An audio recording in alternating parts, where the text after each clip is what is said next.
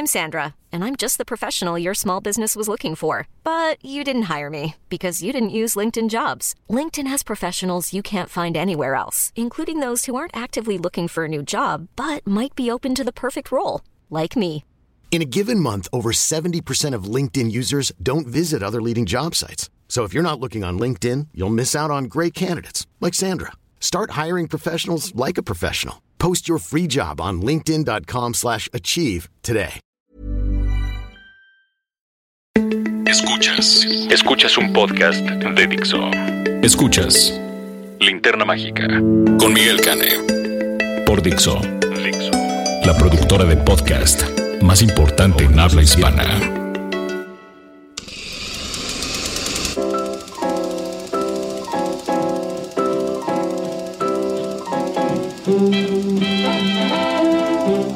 Buenos días, buenas tardes, buenas noches, o sea la hora que sea en la que están sintonizando ustedes este podcast. Yo soy Miguel Cane, el monstruo estrella de la linterna mágica, aquí en Dixo. Es un placer estar con ustedes, escuchas. Y tengo hoy un invitadazo de lujo. Después de mucho tiempo de que estábamos tratando de quedar y no se podía porque es un hombre sumamente ocupado.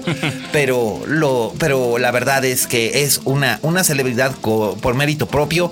Está con nosotros Stevie de TV. Yeah, muchísimas gracias, en verdad, muchas gracias por invitarme. Para mí es un honor. No, no, no había estado aquí porque, pues por tiempo, porque yo por ay, querer estar contigo desde hace años. Aquí. Yo sé, yo, sé. Tú sabes que soy gran admirador tuyo. Gracias, es mutuo, así Yeah. que este, pues vamos a empezar. Así que vamos. Las noticias de la semana. Bueno, pues las noticias. Este, Sí. Esta semanita, Oprah Winfrey y Lee Daniels anunciaron que van a hacer un remake de una película clásica de los años 80. Tan, tan, tan, ¿cuál? Pues van a adaptar la novela de Larry McMurtry, Terms of Endearment. Wow. que se conoció aquí en México como La Fuerza del Cariño. En el 83, esta Shirley MacLaine ganó su hasta ahora único Oscar. Único Oscar. Después de haber estado nominada no sé cuántas veces. Desde los años 50 había estado nominada la, la Shirley MacLaine. Y este, y pues obviamente Oprah Winfrey va a hacer el papel de Aurora Greenway, que era el papel que hacía, que hacía Oprah Winfrey. Y eh, el papel de la hija, Emma, no se sabe todavía quién lo va a interpretar. Eh, se están barajando los nombres como de Taraji P. Henson. Mm. Este también se está hablando de este de Kimberly Washington. Claro, De claro. Janelle Monet. Janelle Monáe, que ahorita está de moda. Sí, además, oh, qué bella es. Sí, tiene todo el estilo. Y toda la actitud es. Y de hecho es tan guapa. Y, realmente es muy buena actriz, es tan buena como, como lo era en su momento Debra Winger, Sí. que, este, que, que hacía ese papel en la versión original. Y lo que se está comentando es que va a ser una adaptación más fiel al libro. Por lo tanto, el personaje de Harry Breedlove, que era el personaje eh, creado por Jack Nicholson, Ajá, Jack Nicholson. no va a aparecer en esta película porque ese personaje lo creó James L. Brooks específicamente para, la película para para este para Jack Nicholson. sí, ah para para el lucimiento de Jack Nicholson. En realidad en la novela Aurora Greenway tiene otro, otros pretendientes muy diferentes pero se va a filmar en Texas eso sí se va a filmar en, en Houston en el área conurbada de Houston como como dicta la novela y también en Missouri Ok. Así que pues ya tienen este ya tienen fecha para iniciar el rodaje. El rodaje iniciaría en el otoño de 2017 y van a dar más noticias próximamente, pero qué emoción, ¿no? Bastante y sobre todo, bueno, ya, ya, ya Oprah y Lee Daniels llevan muchísimo desde Precious trabajando juntos. Sí. La ha, dirigi- a la, la ha dirigido, a la, a- ella ha fungido como productora, pero bueno, esta Sí, sí, vez sí. suena interesante. Sobre todo este, últimamente les ha dado mucho por hacer estas versiones de, de películas clásicas blancas con mujeres afroamericanas. Lo cual es interesante. Le ha dado un cambio totalmente. Así es, así es. Entonces es, es, es, es, es muy interesante que vayan a hacer esto. Además, no es ningún secreto que Oprah desde hace 20 años está persiguiendo un Oscar. Toda Eh, la vida. Se aventó aquel, se aventó aquel capricho personal que era Beloved sobre la novela de Toni Morrison, dirigida por Jonathan Demme. Y la película no es mala. Pero se quedó como que corta, ¿no? Sí. Y la verdad es que, pues comparada con la novela, pues nada que ver. Y Oprah, pues todavía como que no estaba así como que en el full potential. Y ahora sí, la verdad es que sí lo está. Desde que dejó su talk show, su programa ya, ya se ha entregado más. En la película está el presidente del De- mayordomo, ya salía como borracha, o sea, una Oprah más entregada. Más entregada a este tipo de cosas, ¿no? Inclusive, eh, ella tiene una participación especial en una serie que se llama Greenleaf. Sí, sí, sí, sí, no, no, no la he visto. Está en Netflix y este, y la verdad es. ah, ya sé cuál serie. Sí, la de ya. la, la del, Sí. la del pastor, la del pastor Sí, este, que, que aquí, aquí en México no le hicieron mucha, mucha promoción porque No. saben que no somos mercado, pero sí le he visto. En Estados Unidos sí. Eso es algo bien curioso, fíjate. Eh, las películas, las películas protagonizadas por afroamericanos, salvo cuando son comedias, Ajá. no sé por qué razón, pero aquí no tienen como que mucho auge. In- Incluso el color púrpura. Como que por aquí en México pasó desapercibida hace 30 ¿En años y en Estados Unidos fue así como que la El sensación. suceso- el suceso. Pero aquí como que supongo que es porque la, el- la historia de tensión racial que existe entre este entre blancos y negros en Estados Unidos, que es una historia muy, muy, muy, muy cimentada en, en, en, en, lo que, en lo que ocurrió desde la colonización, la, es- la esclavitud, etcétera, etcétera. Aquí en México como que sentimos que no es un tema que, Que no es- nos pertenece, No nos tal vez. pertenece, ¿no? O sea, y, y sin embargo hay paralelos muy interesantes. Eh, aquí en México también existió la esclavitud, también se abolió durante la época de la, durante la época, incluso antes de la abolición de la esclavitud en Estados Unidos se abolió la esclavitud en México. Claro. Pero este nunca han sido así como que grandes hits.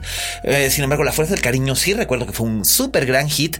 Y además, pues bueno, no es que yo sea fan de los remakes, de hecho no lo soy.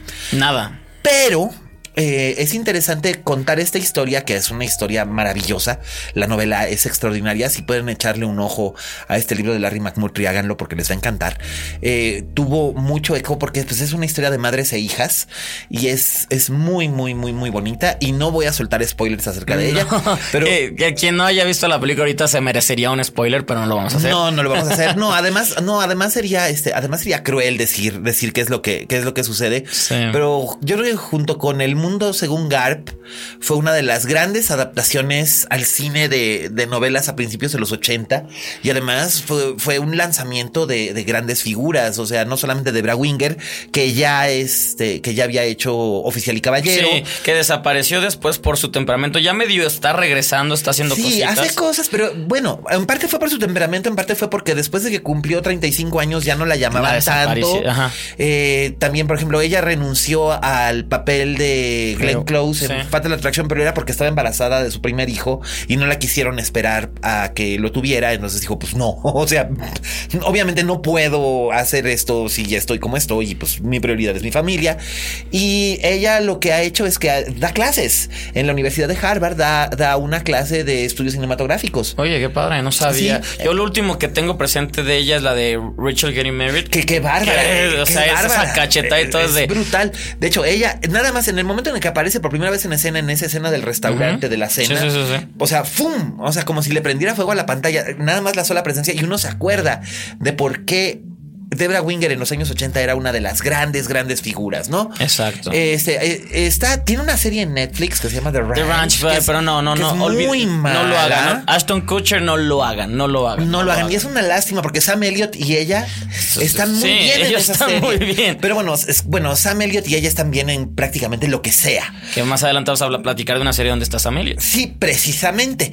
Y este, y pues eso, esa es la, es la, La noticia con noticia, La segunda noticia es que finalmente después de muchos dimes y diretes, después de aquel escándalo de los Oscar del mes pasado, eh, pues resulta ser que finalmente la academia ya anunció que sí, definitivamente sí va a seguir utilizando los servicios de PricewaterhouseCoopers. Muy bien. eh, para que hagan la- el conteo de los votos y todo esto, para eh, que, que establecen, digamos que la legalidad de, de- de las votaciones, pero el vicepresidente a cargo de estas operaciones no fue destituido de Price Waterhouse, pero sí fue removido de este proyecto. Claro, sí, no más. Es que, híjole, es que, es que ahora sí que qué bruto. O sea, la verdad es que se vieron muy, muy, muy, muy, muy, muy buena gente porque era como para que hubiera rodado la cabeza no solo de uno, sino de varios. Sí, ¿no? no, porque es un error. Pero bueno, hasta hay gente que dice que ya venía planeado para Sí. hacerle sombra a lo de al Moonlight, que es lo que significaba. Pero sí, el hecho fue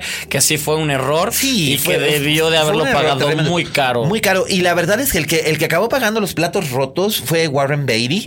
Sí, y le- leí una, leí una entrevista que le hicieron en Hollywood Reporter en la que él explicaba paso a paso y que por qué se había rehusado a entregar el, el- el- el sobre hasta que se lo dio a Barry Jenkins y se lo llevó aparte y le dijo, a ver, es esto, pasó esto, no hubo mala intención, no hubo conspiración ni nada. A mí me dieron esto, yo no supe qué hacer. Yo estaba tratando de ganar tiempo y Faye lo leyó sin haber leído nada más, nada más No, leyó el sí, título de la película. No leyó mejor actriz, no leyó. No, no leyó nada, leyó el título de la, La, la, la. película y ya.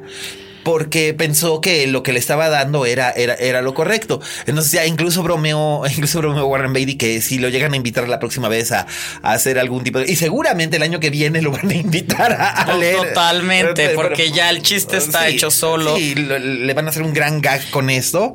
Este, me, me quiero suponer que, este, que, que, que, como dice él, que, que lo van a volver a invitar. Decía Warren, si me vuelven a invitar, prometo que la próxima vez me sacaré los lentes y, me- y- y- y leeré con, con mis lentes. Bueno, es que Warren ya tiene también 80 Claro, años, claro. ya la que- no es lo mismo. Que a mí me emocionó mucho verlos a los dos juntos de leyendas, porque mucha es. A mí me tocó verla en un evento que hicieron de un cine. Ajá. Y había puro chavito influencer y todos de quiénes son esos viejitos y no sé qué, de Dios mío, están viendo. Y yo Son dije. Bonnie and Clyde.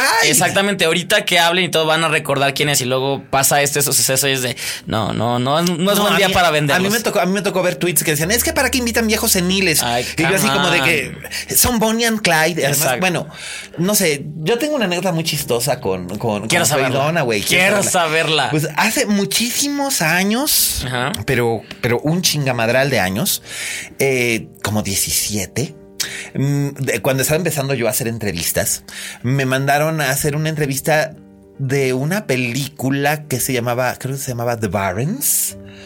Era, no, me- no, no era The Barons, era una película con Mark Wahlberg, Ajá. este, que era eh, Charlize Theron, Ellen Burstyn, salía Faye Dunaway. Y, y me tocó entrevistar a Faye Dunaway, ¿no? Entonces, eh, en Los Ángeles, era de aquella época en la que todavía te mandaban a los junkets y esa clase de cosas, ¿no? Claro. Esos tiempos que no volverán. ¿Quién sabe? ¿Quién sabe? No, pues, ay, no, ahora ya, pues, ahora ya no, ya, ya no lo mandan a uno. Pues, pues es que uno ya es pelea pasada. Pero bueno, eh, en, en aquel entonces, pues yo era jovencito, ¿verdad? Pues, tenía 26 años, de veras estaba bien jovencito. Sí. Entonces llego y este, The Yards, de- De Jar me suena un The- poco The más a. Mark Wahlberg. Sí, creo que sí. Es del mismo director de Two Lovers y We Own the Night. Fue su primera película. Mm, Entonces, eh, eh, pues voy a, voy a hacer la entrevista. Entonces me entrevistó Mark Wahlberg y tal. Y luego me mandan a entrevistar a Faye Dunaway. Entonces entro a entrevistar a Faye. Y entonces, pues le digo, ay, es que usted pues, es Faye Dunaway. Y ella, ah, Wow. sí, soy Faye Dunaway. o sea, ella sí, ya sabes, ¿no? Ella en diva.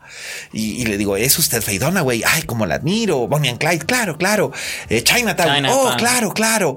Este, eh, The Arrow to the Walls. Oh, gracias, ¿la viste? Oh, sí, maravillosa. Costa Rica. Y entonces se me ocurre mencionar Mommy Dearest. ¿Y qué te dijo?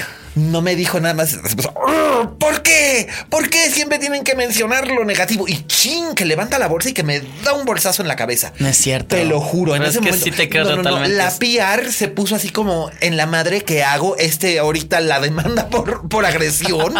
Entonces, pues se interrumpió la entrevista. Faye ya no quiso continuar la entrevista, que Ay, de hecho no. ni siquiera empezó. Eso sí, me dio con un bolsito de Hermes. Tengo que decirlo. Bueno, bueno, una cosa es que te peguen con la bolsa de Del de- mandado. Exactamente. a- ya- Me- ya- con un Kelly de Hermes, color naranja. De me eso sí me voy a la historia, o sea, en el momento te quedas what, pero Sí, al no, final no, pues yo la dejé. Pues, ahora sí que, dije, Pégame, "Ah". bebé. No, no, yo me sentí, yo me sentí mal. O sea, yo, yo pensé que yo había hecho algo mal. Luego me di cuenta de que en realidad yo no había hecho absolutamente nada mal. Lo que pasa es que, pues, primero le mencionas Network, Chinatown, o sea, todas Claro. cosas padres. Y en- no es que Mommy Dearest no sea padre, pero a ella no le gusta. Es la película que ella dice que le costó su carrera. Haber hecho esta. De eh, Yards, sí es de Yards. Es de Yards, Sí es de ¿no? Yards. Estuve investigando y sí, es de Sí, Yards. ella, ella eh, dice que eh, haber hecho esa biografía De John Crawford. de John Crawford le, este, le costó, le costó la carrera, ¿no? Entonces estaba, estaba muy enojada y, y- y no, y, y ya no me quiso ver ni nada. Y, luego toda la gente me dijo, ay, es que ¿por qué no le pusiste una demanda? Porque ya ves cómo son los gringos, podrías haberla demandado y haberle sacado un montón de dinero. Y yo, ¿por qué voy a andar demandando a Feidona, güey? Mm, no, pues no. no, para mí, ahora, ahora sí que para mí el bolsazo Es- fue medalla. Exacto. Es, medalla. es esta anécdota. Yo tampoco había demandado. No, bueno, eh, de, de hecho mis dos entrevistas más difíciles fueron Faye Dunaway y Clint Eastwood. Clint Eastwood que me tuvo 15 minutos cuando Mystic River, Uh. Ajá. y nada más contestándome sí o no a mis preguntas. ¡Qué miedo! Te lo juro. Y yo había hecho un cuestionario bien padre para que él no pensara que era un idiota, porque Claro. pues, yo dije, bueno, soy un idiota, pero que no se dé cuenta que... Exacto. ¿no? O sea, cuando tienes a alguien de ese tamaño, pues tratas así como que de, de demostrar Lucirte, que sí, sí. te fijaste en que la película y tal. Entonces me, me- me sientan con él ahí en el, en el Essex House. Fue en el Essex House allá en Nueva York. Entonces, primero, primero me tocó con Kevin Bacon, muy bien. Me tocó con Laura Linney, muy bien. Y luego me toca, me toca con el director, que además Ajá. estaba obligado por contrato Ah, a sí. hacer, a hacer esas entrevistas. Y él no quería, a él no le gusta. No. Pero en esa ocasión, contractualmente estaba obligado a hacerlo, entonces pues ni hablar. Entonces, yo creo que estaba de malas o no sé, pero me me siento con él, le, le- le suelto una, una pregunta así como que muy elaborada y tal, bien, pe- bien pensada, y me contesta, yes. Y le digo, bueno, ¿desearía eh, agregar algo más? No. Y así 15 minutos. Dios Te juro por Dios que salí. los Bueno, más horribles de no, no, no, salí así como que sintiéndome chinche. Regresé, regresé a mi hotel, le hablo por teléfono inmediatamente a don Carlos Ferreira, de que la de entonces era mi editor, era cuando todavía Milenio era Milenio Semanal, la revista. Y entonces le digo, oiga jefe, fíjese que Clint Eastwood me hizo esto. Me dice, ah, sí. Bueno, pues mandas la entrevista así como, así como te la dio.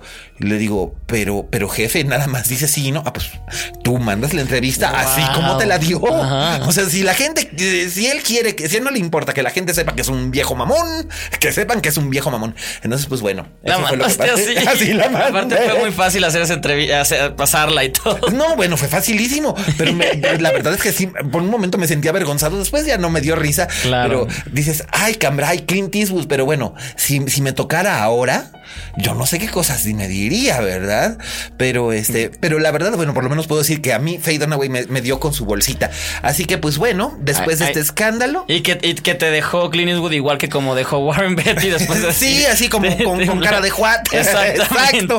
Así que, pues bueno, pero volviendo de las, de las, de las chocoaventuras de, de, Miguel Cane, pues eh, terminamos esta nota de que en efecto PricewaterhouseCoopers se queda. Y la tercera nota de la semana es que usted tuviste a Anabel, ¿no? Y yo vi a Anabel, tuve que verla. Claro, la yo también, eso es lo que yo digo. Es de esas cosas que uno tiene que ver por chamba. Exacto. Y que si pudiera evitarla, la, la- la evitaría, ¿no? No, hasta- aparte yo hasta tuve una función, tenía un programa de televisión y nos regaló Warner una función en su salita y en. Coyoacán para invitar al, al público. Así que había comidita y la, la gente está emocionada, estaba la muñeca y la gente estaba feliz y yo era de, ¿qué estoy haciendo aquí? Ya sé. Eh, eh, y es que no tiene absolutamente nada que ver con nada, pero la película era realmente mala. Sí, muy. Era, pues era básicamente una especie de mezcla de fusil de, de un montón de películas de terror. Vamos, el personaje principal se llamaba Mia y estaba vestida como Mia Farrow en El bebé de Ah, Rosemary. sí, totalmente. Y la película estaba ambientada en los 60, pero la ambientación de los 60 estaba así como que muy mala. Sí. O sea, no se sentía realmente así como...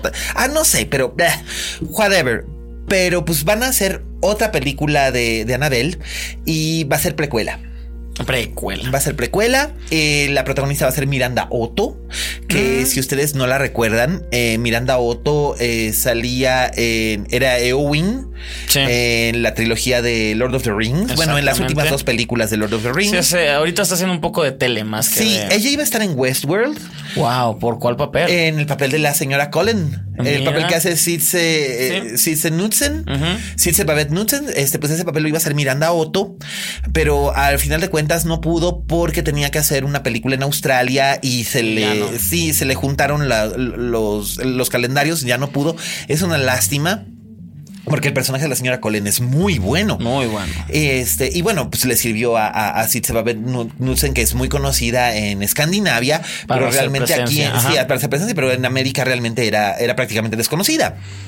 Excepto para quienes han visto, este, creo que es The Bridge en su versión original. Ajá, sí, y, sí, sí. Y la serie esta de la, de la, del- de la abogada de la corona, que no me acuerdo cómo se llama. Abogada de la corona. Sí, de, de Cronen. Ah, de- de- ya. de- de- sí, Ya sí, sé sí. cuál, ya sé cuál. Que fueron también tres temporadas y fue un exitazo en Escandinavia, en Suecia y, y Noruega y Dinamarca, pero, pero pues aquí creo que nunca ha llegado y es una lástima porque en Europa yo llegué a ver un par de capítulos y me pareció realmente muy buena. Pero en fin, este, eh, pues Miranda Otto va a ser la protagonista, espero que le paguen muy bien por hacer esta clase de chingaderas. Espero que sí. y la película se va a llamar eh, Annabelle Creation. Ah, oh, Así es. Entonces vamos a ver cómo. Ok. O sea, ¿por qué causa, motivo, razón o circunstancia la muñeca es mala? Muy bien. Pues yo creo que es mala porque, pues, este, pues, mala semilla, que de hecho se está rumorando que es precisamente va a tener elementos de la mala semilla. Eh, la, sí. la mala semilla, tú, tú sí lo sabes, pero hay gente que no, que, que no lo ubica. La mala semilla es una película muy célebre de los años 50, basada en una obra teatral muy exitosa, eh, acerca de una madre que descubre dos cosas terribles durante un verano.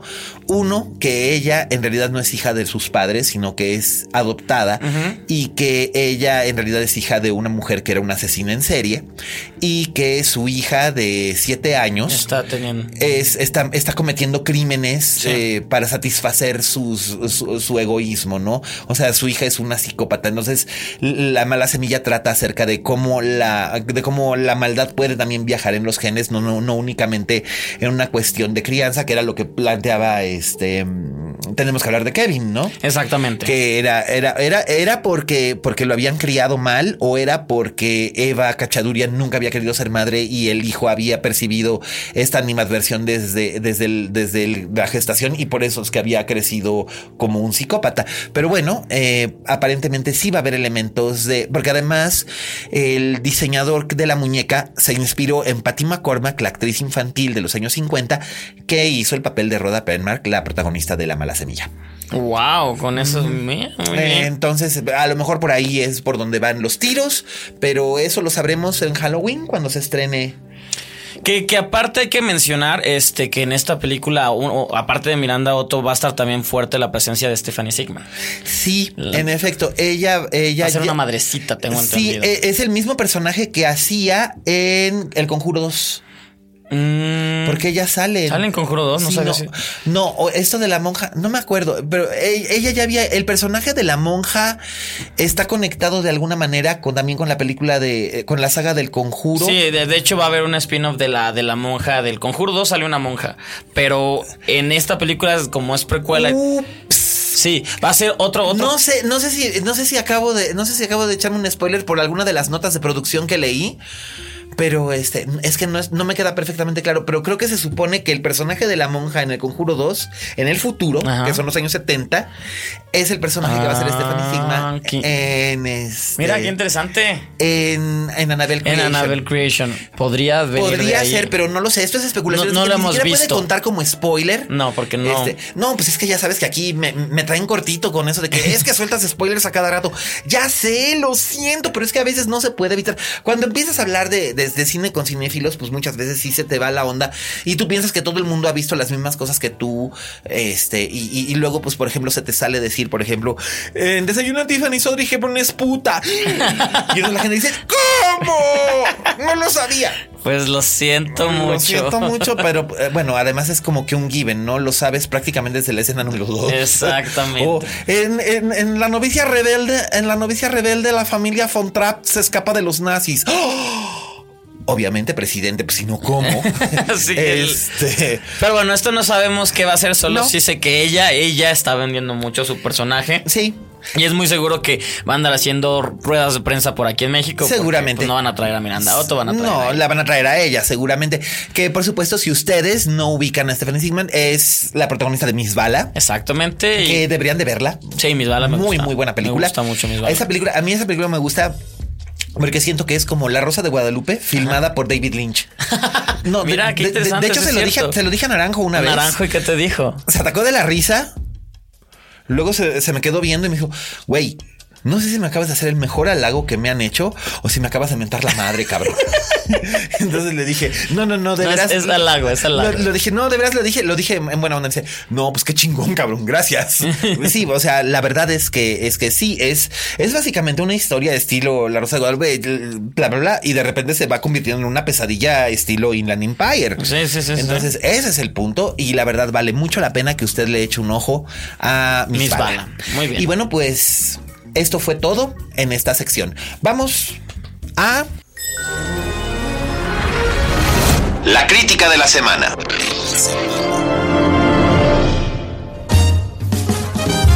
Pues vamos a echarnos las críticas de la semana. ¿Qué te parece? Si Me encanta. Tú viste una de las dos películas que vamos a criticar hoy. Yo no, porque este, pues a la hora de la hora no, no fui a la, a, la, a la función de prensa de esta película. Que fue muy Por- temprano. Por múltiples razones, sí. Y además, así como que por cuestión generacional a mí, yo ya dije, ya, ya, ya, ya no llego. Ajá. Ya no llego, pero bueno, de esa, de esa, de esa te voy a dar el chance de que además lo hagas con tu estilo tan, tan personal. Y, y luego hablamos de, de otra película que también está en, que también está en cartel, que además estoy encantado con ella y le traía yo unas ganas locas desde que fue la sensación en Cannes el En año pasado. muy bien. La primera que- de la que estamos hablando es este Power Rangers. Exactamente. Yo tenía miedo Ok, yo también tenía, yo no tenía miedo, yo tenía flojera. de plano. A mí me da mucho. Es que estamos hablando de edades. A mí no me tocaron los Power Rangers. Es que a mí tampoco. A- a- a- yo cuando se estaban de moda, yo estaba como 10, 11 años. Y entonces para mi edad, que te gustaran los Power Rangers era malo. O sea, era como, ¿cómo te gustan es para niños? Entonces lo, lo negabas y no los veías. Claro, es que ustedes no lo saben, pero Stevie de TV tiene 25 años. Tú, chavitito. O sea, sí está gracias, chavitito. gracias. o sea, está, está chavitito. Y pues yo, yo ya, yo ya, yo ya para la de entonces tenía como 25 años. Entonces, pues ya era así como que. Sí, pues, a ti, ya, ¿para qué? ya- ya no sintonizaba el canal 5 ni para nada, ¿no?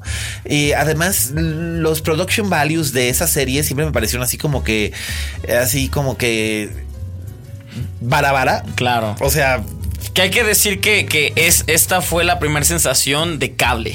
Porque fue cuando empiezan la- las, tele- las cables, cablevisoras y, y salía en Fox, en Fox no sé qué. Sí. Y fue la primera que llega en este sistema y es la gente que los niños empezaron a pedir, papá, quiero cable para verlo. Ya después llegaba a Canal 5, pero mucho tiempo mucho después. tiempo después, pero es verdad, estos empezaron a salir pues hace como 20 años. Sí, en el 93, 94. por ahí.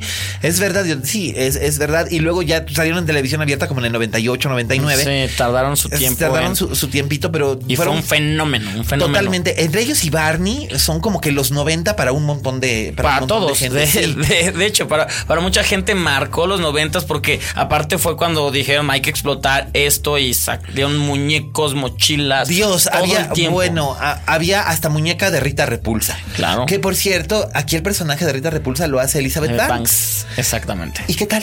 Ahora sí vam- hablamos de la película. Sí. Yo iba con flojera, no sabía qué me iban a presentar y me atrevo a decir que es un reboot un poco inteligente. Es inteligente, es inteligente, Ajá. es un reboot inteligente porque subieron, supieron agarrar a, la- a la nostalgia de estas viejas generaciones, pero ponerlo de una manera actual para las nuevas generaciones, para Ajá. estos chavitos que no tienen ni idea qué son los Power Un poco Rangers. como Star Trek. Exactamente. y, y presentarlo, ahorita los superhéroes es lo que todo el mundo quiere, entonces presentarlos de una manera de superhéroes, porque antes eran estos pues personajes que tenían encargado la misión de proteger el planeta, pero no eran considerados ellos superhéroes, sencillamente eran estos ñoños que luchaban porque eran buenos y eran super amigos. Aquí sí es de, eres un superhéroe.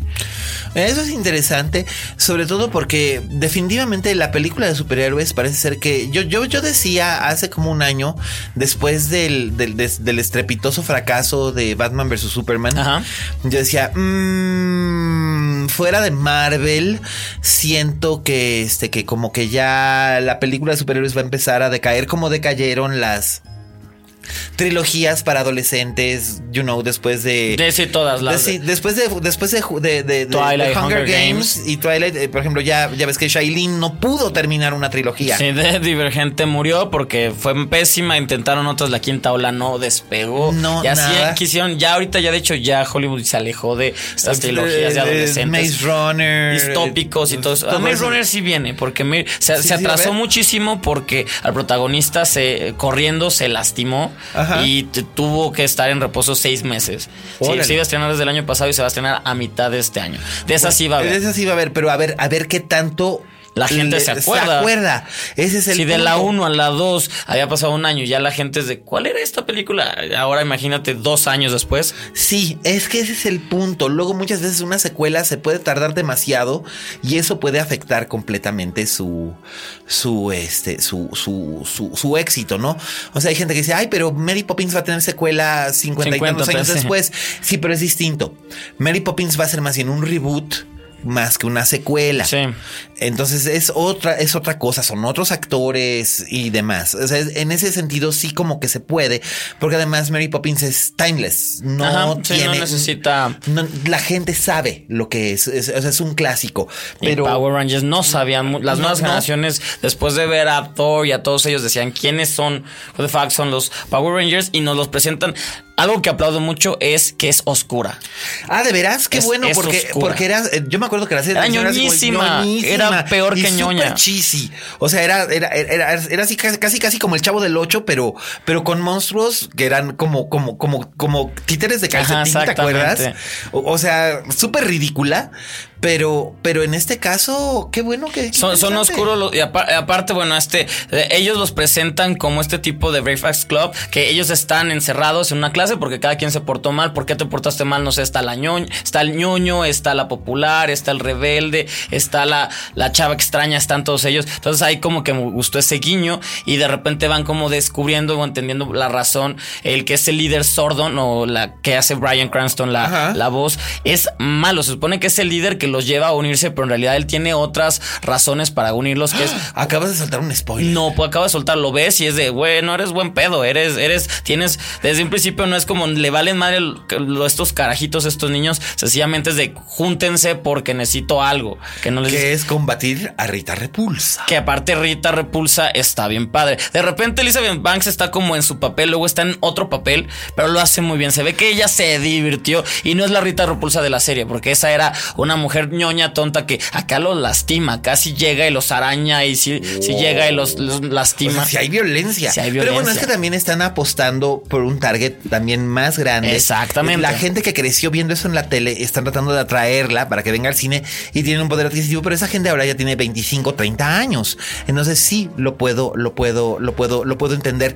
Qué, qué interesante. Pues bueno, tú recomiendas entonces la de los Power Rangers. Eh, no es mi recomendación de la semana, nunca, no, no voy a decir que es, pero sí puedo decir, vayan a verla porque los va a sorprender. A mí yo no tenía nada de ganas, no me marcó a mí y me puse a pensar en si yo tuviera ahorita ocho años y la veo, diría, wow.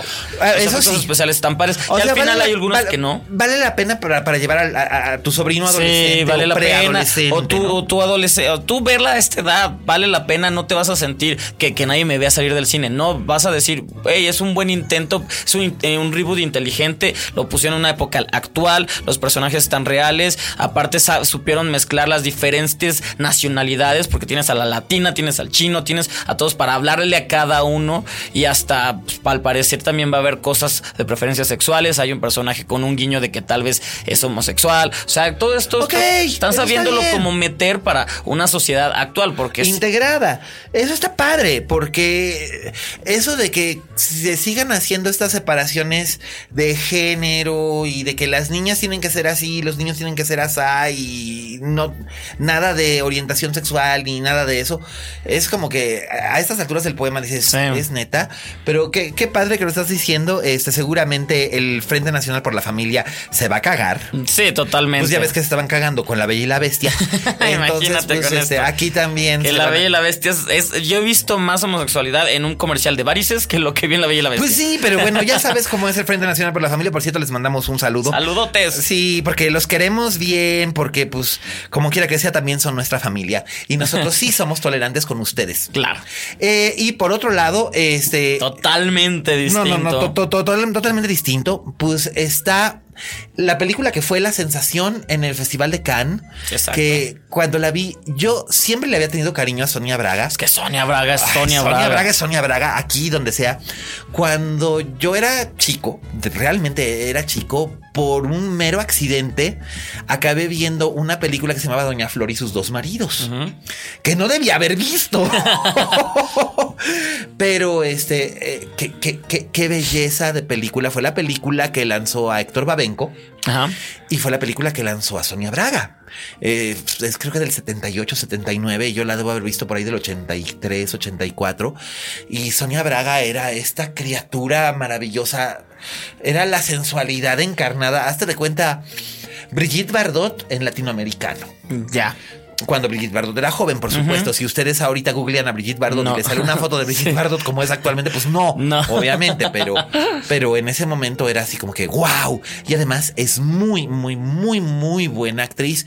Y ah, tenía años en los que ya como que había estado manteniendo un bajo perfil en los Estados Unidos después de que había sido bastante prominente, había sido. Ya estaba nomina- estuvo nominada al Golden Globe. Sí, eh, por el beso de la mujer araña. Este protagonizó una película de Robert Redford que se llamaba eh, El Milagro, de Milagro Binfield. Sí. Que ella entró a hacer ese papel que originalmente lo iba a hacer Angélica Aragón, pero al final de cuentas Angélica Aragón no lo pudo hacer porque tenía eh, su contrato de Televisa le impedía Uy. ausentarse para poder filmar. Pero bueno, Angélica Aragón tuvo su carrera padre, ¿no? Ah, no, es como que se haya no, quedado no, una no, pasquel para o una cosa así. No, no. Sí, malo ya sé.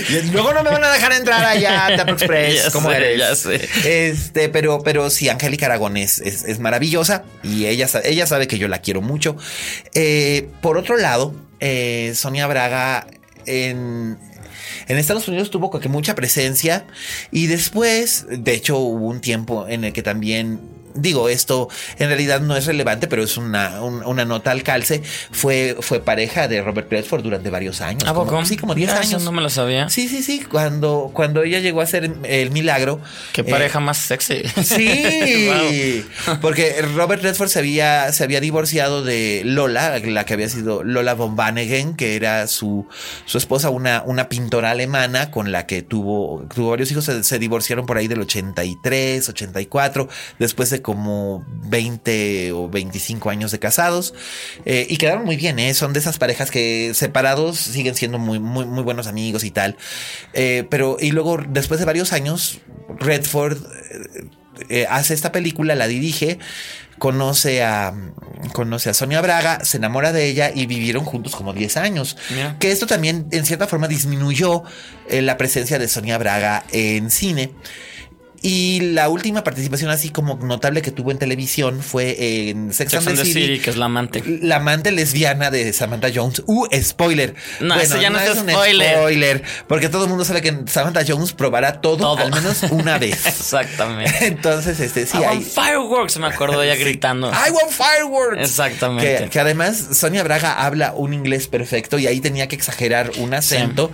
Y era algo que ella después dijo, no me gustaba tener que hacer eso, pero entendía que era parte del personaje y era el, requerimiento que me estaba pidiendo el director y yo hago lo que el director me pide. Pero personalmente pensaba que era un poco de meritorio de por qué tenían que demostrar que esta mujer era, era, era latina eh, a través de su acento, cuando perfectamente bien ella podría hablar con cualquier otro tipo de acento o incluso hablar sin acento y demostrar que era latina de, de cualquier otra forma. Pero, en fin, donde manda capitán no gobierna marinero. Exactamente. Y aquí en, en Aquarius, Sí, que ya para terminar, Braga, el apellido Braga seguía haciendo ruido en Estados Unidos, pero Por la sobrina. que ya ha hecho blockbusters y ha estado trabajando. Ahorita es la reina del sur, de Queen of the South, en una serie de US Network. Ella es la protagonista. Tiene nombre, tiene mucho nombre en Estados sí, Unidos. cómo no, ella, ella protagonizó junto con Will Smith eh, Soy I Am Leyenda. Legend, sí.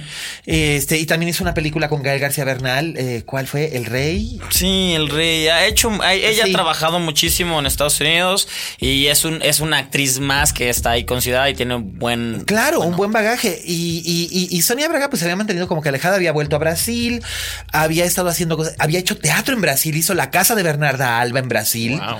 Entonces, eh, bien interesante. Y ahora sí. Y aquí Entremos. es la protagonista de Aquarius. Que la verdad, la película, yo desde que supe de que, de, de- de que se estrenaba una película protagonizada por Sonia Braga en Cannes, yo dije, yo, yo de aquí soy. A mí siempre me han gustado y Roberto Cavazos, eh, que es una voz, un- una voz habitual en este, en este podcast, siempre me, me hace burla porque dice, ay, tú eres, tú eres mercado fácil para cualquier actriz madura. Siempre te va a llamar la atención, haga lo que haga. Hasta Penélope Wilton en Shaun of the Dead te parece maravillosa. Y bueno, pues Dead. Bueno, sí. Y aquí la verdad es que se ve extraordinariamente bien. Ojo. Ojo, algo que me llamó mucho la atención es que Sonia Braga sí se nota que se hizo un facelift. Porque sí, sí, sí. sí se nota. Pero carajo, qué buen facelift. Todos quisieran eso. Puta, Silvia Pinal, háblale a Sonia Braga. Por favor, corriendito. Híjole, digo, ya es demasiado tarde para Silvia Pinal, pero, pero de veras, o sea, se, se sigue viendo como Sonia Braga, pero, o sea, sí se nota que sí pasó por el bisturí, pero qué buen trabajo que no, o sea, no, no, no se nota la, no hay deformación ni nada, simplemente fue como, como si lo hubieran refrescado, como si lo hubieran restirado, pero not too much. Y yo sé que es horrible estar hablando de, de este, Pero bueno, en de- de- de Brasil hay muy buenas. Sí. Muy Eh, buenos tratamientos. Pues el doctor, el doctor Pitangui, el más Sí. famoso y célebre durante años, era de allá. Y entonces a mí me llamó mucho la atención. Y aquí el personaje, el personaje que ella interpreta es una viuda. Es una viuda que de repente, cuando está en la peor situación de su vida, o sea, está, está a punto de perder su casa porque van a, va- van, van a quitarle su, su- don- donde ha vivido siempre porque quieren construir un condominio de lujo. Así como toda la gente condesa y la Roma entenderán. O sea, aquí de Polanco, el- Exactamente, todo. sí. O sea, la, la casa que fue de mis abuelos la acaban de derrumbar. ¿En serio? Y bueno, hasta, hasta yo sentí feo. No, pues imagínate mi papá, que fue, su- que, que fue la casa La en la que donde vivió, creció, donde exacto. creció, imagínate. Pero pues bueno, pues es- esas, esas, eh, pues es- O es- sea, es- eso pasa. eso pasa, ¿no? Pero, pero esta mujer lo que decide es que, ok, eh, esto pasa, pero yo no voy a dejar que el mundo me pase por encima.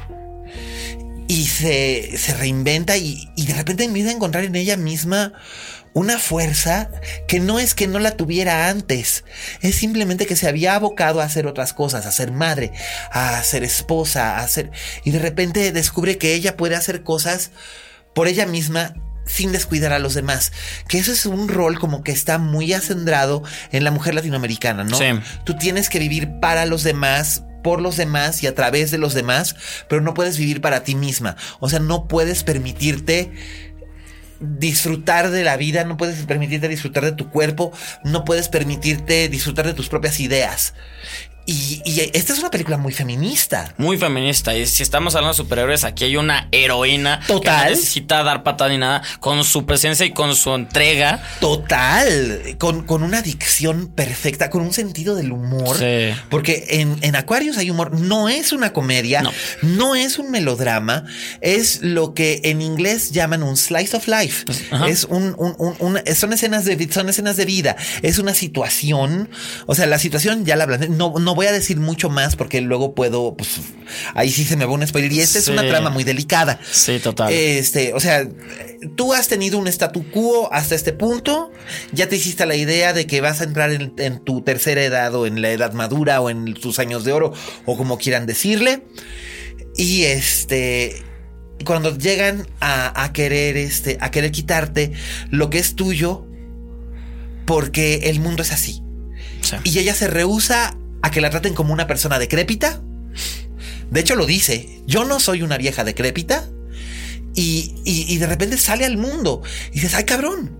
Es, es, es, es formidable. Sonia Braga es una, una actriz formidable. Y es maravilloso que la puedan descubrir ahora mucha gente que no la había visto. Sí, y que, y que gracias a este papel, como tú dices, ha, ha nacido para las nuevas generaciones. Eso Nuevas generaciones de gente que con- está consumiendo otro tipo de cine. Porque Sí, por supuesto. No la vas a encontrar en, en estos grandes multiplex. La vas a encontrar, en puedes la ir a sala cine- de, en el circuito de las salas de arte. ¿no? Exactamente, y en la cineteca, pero es muy importante esta película. Y es- Absolutamente. Esta película estuvo a nada ser estar en, en, en el Oscar y ella estuvo a nada No, también de- de de estar estar nominada. nominada. Y te digo una cosa, así la verdad. Yo siempre, es, eh, con- sobre las nominaciones de los que siempre he dicho, where's Amy Adams, where's Amy Adams, pero neta, yo hubiera quitado a Ruth Nega Ajá, y a Meryl Streep sin problema. y hubiera puesto a Sonia Braga y a Amy Qué Adams. bonito hubiera sido esa Y ahí sí, esa, eh, eh, eh, ese, ese quinteto hubiera sido, o sea, a la que le hubieras dado. Sí. Igual hay gente que va a decir, es que mató, eh, eh, Emma Stone no canta. No, me, no importa. Pero no esa- me esas cinco, sí. Es, es que estás diciendo las mejores actuaciones del año pasado. Esa- esas cinco que estás acabas de mencionar fueron las mejores actuaciones del año pasado. Así es. punto. Absolutamente. O sea, Sonia Braga en Aquarius, eh, Amy Adams En Arrival. en Arrival o incluso en Nocturna. En Nocturna Animal también, Totalmente. sí. Emma Stone en La La Land. Digan lo que digan. El punto no es que cante o no cante. El punto es cómo nos hace sentir a nosotros nosotros, cómo conecta con nosotros, cómo nos hace creer que ella es esta chica que está persiguiendo un sueño y nos hace creer que lo estamos persiguiendo con ella. Exacto, es eso muy está- eso está chingón muy ca- Y sí. no es fácil. Eh, eh, eh, ella, este, ¿quién más? ¿Quién, quién nos falta? Este Isabel Hooper. Obviamente, Sí. pues, tiene que él, ese Oscar debió haber sido de Isabel Yo- yo Huppert, soy de estoy equipo, de yo acuerdo, equipo, totalmente. Pero bueno, Isabel Huppert es una diosa y no necesita Oscars. No. Y la última que faltaba, que también. Natalie Portman. Natalie Portman por Jackie, que realmente es la razón de tres de la película de la Rain. Eh, o sea, si el diseño de producción era extraordinario, el diseño de vestuario era perfecto, Perfecto. y el trabajo el trabajo de la Portman era básicamente el pretexto para ver esa cosa. Digo y digo no debía haber dicho esa cosa, ¿eh? Sí, me, esta me película, corrijo. sí. Esta película, porque en realidad no es una cosa ni que fuera somos la carne. Este, o- bueno, we are the flesh. Exactamente. No, no, bueno, no, Eh, no, uy. hace, no hace saber que la semana pasada es, es la primera vez que digo esta película es una mierda. Este, y bueno, no sabes, ya, ya el- el- todo el comité condesa, bueno. ¿En así, serio? Uy, ¿qué cómo? Pues Ay, bueno, sorry. bueno, o sea, la la verdad, es que, la verdad es que siento que sí me pasé como cinco cuadras y no debí haberme puesto personal con el director. Pero Emilio Rocha? sí, es- pero es que es que de verdad, o sea, lo que hizo, lo que lo que hizo en Morelia fue así. Ah, sí, que- sí.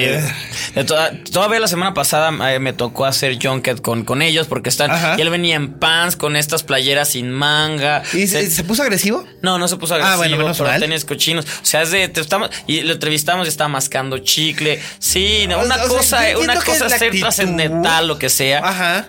Yo- y otra cosa muy distinta es que no le tengas respeto a tu audiencia. Es eso. Ni a tu elenco. Y mira que tenía a Noé, a Noé No, Hernández. que no, Hernández, puta. sí, no Hernández está muy bien. O sea, de verdad, o sea, no puedes tener a un actor como Noé Hernández y desperdiciarlo de esta manera. Pero bueno, ya no voy a hablar de. Sí, estamos hablando- Sí, estamos hablando de Aquarius y estamos hablando de Sonia Braga.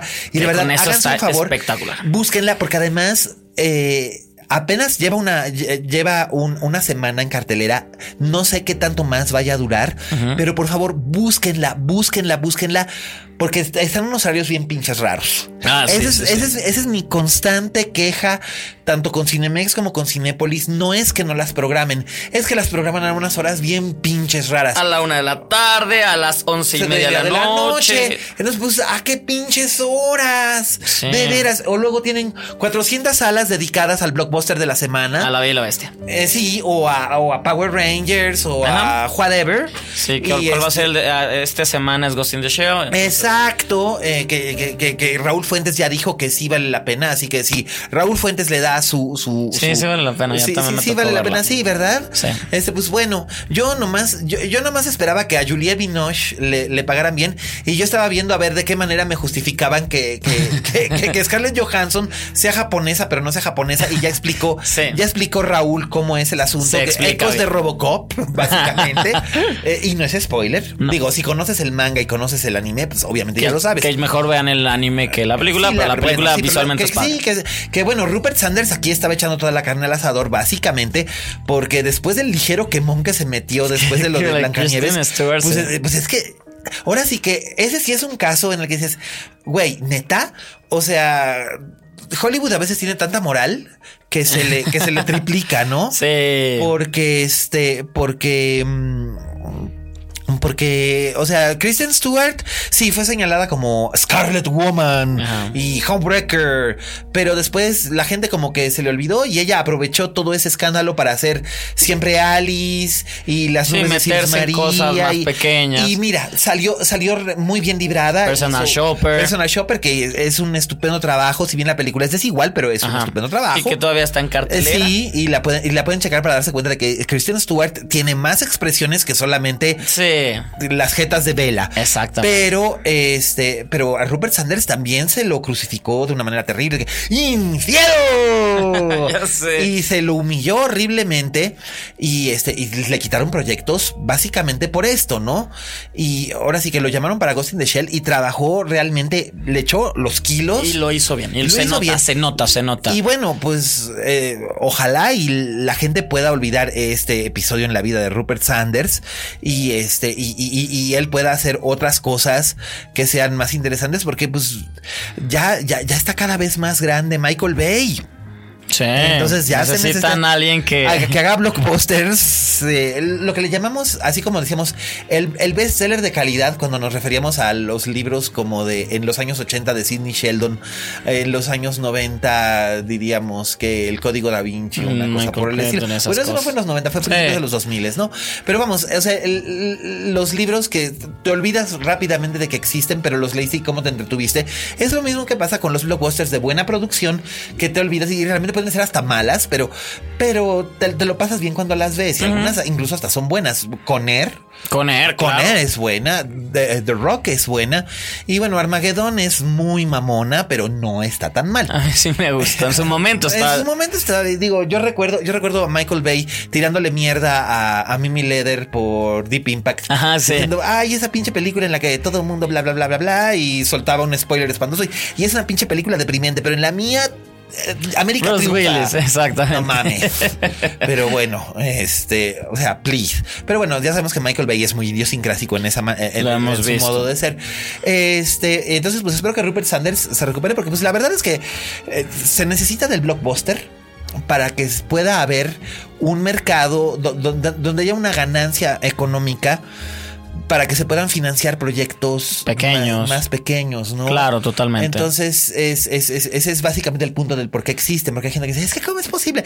Pues porque básicamente no puedes tener en un multiplex eh, únicamente películas de arte porque eso es una utopía. No, no, no vas a generar las ganancias que, que se requieren para poder financiar incluso esas pequeñas películas, esas pequeñas películas de arte, porque los fondos que se perciben de, de distintas, de, de- de distintas eh, mm, estudios, etcétera, etcétera, y no necesariamente los estudios Warner's, 20th Century Fox, etcétera, etcétera, sino Estudio Canal, eh, Eurofilms. Eurostar, bla, bla, bla, bla, bla.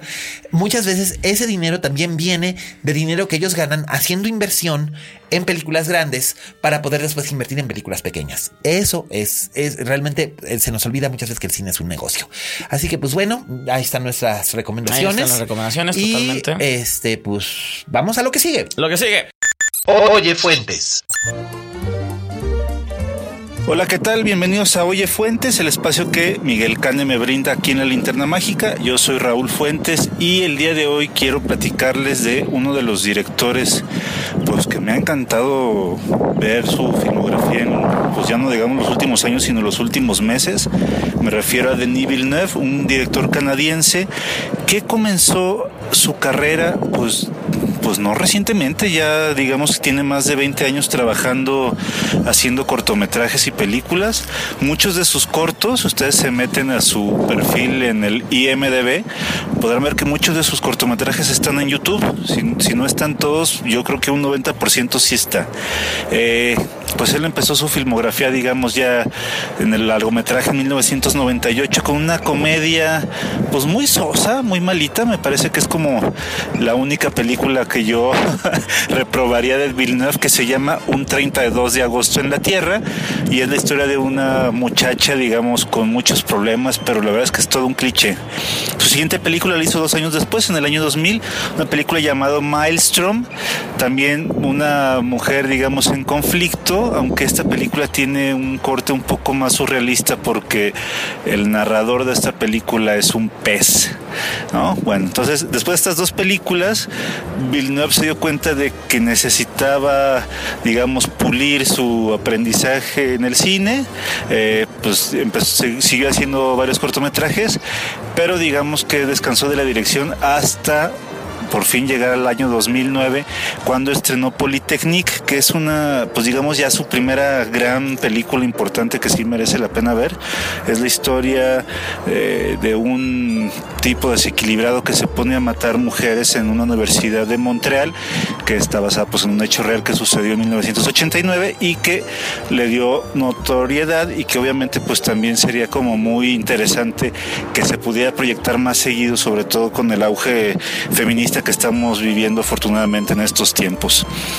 Al siguiente año, en el 2010, estrena pues la que para muchos es su gran obra maestra, o al menos la película que sí lo puso en el mapa, que es Incendies. En México se le conoce como La mujer que cantaba.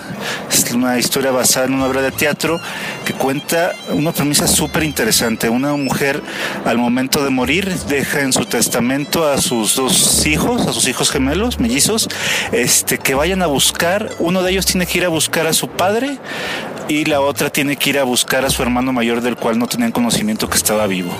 Es una historia rudísima, es muy fuerte de ver y, y de veras es, yo creo que sí, por eso, por esta gran película fue que, que Villeneuve tuvo ya pues la oportunidad de dirigir en Hollywood porque tres años después pues estrenó dos películas, ¿no? Una fue Enemy o Enemigos, que es con Jake Gyllenhaal, y Prisoners, que es, digamos, tal vez una de las películas más famosas que tiene en su filmografía, que en México se le conoce como Intriga, también protagonizada por Jake Gyllenhaal y por Hugh Jackman.